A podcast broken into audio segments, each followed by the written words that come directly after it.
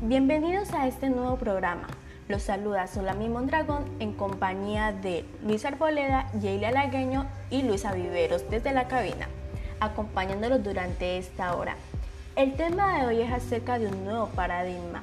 En medio de la incertidumbre creada por el coronavirus, hay cierto consenso en que el mundo va a ser diferente a como lo conocíamos antes de la pandemia y que la forma que tenga dependerá mucho de la magnitud de la crisis más allá de las estrategias para mitigar sus consecuencias a mediado y largo plazo.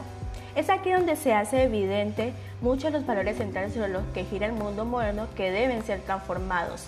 El crecimiento sin límites, la productividad y la eficacia como únicas medidas del trabajo, la identificación entre consumir y ser feliz, el dominio y la explotación de la naturaleza y los otros seres humanos.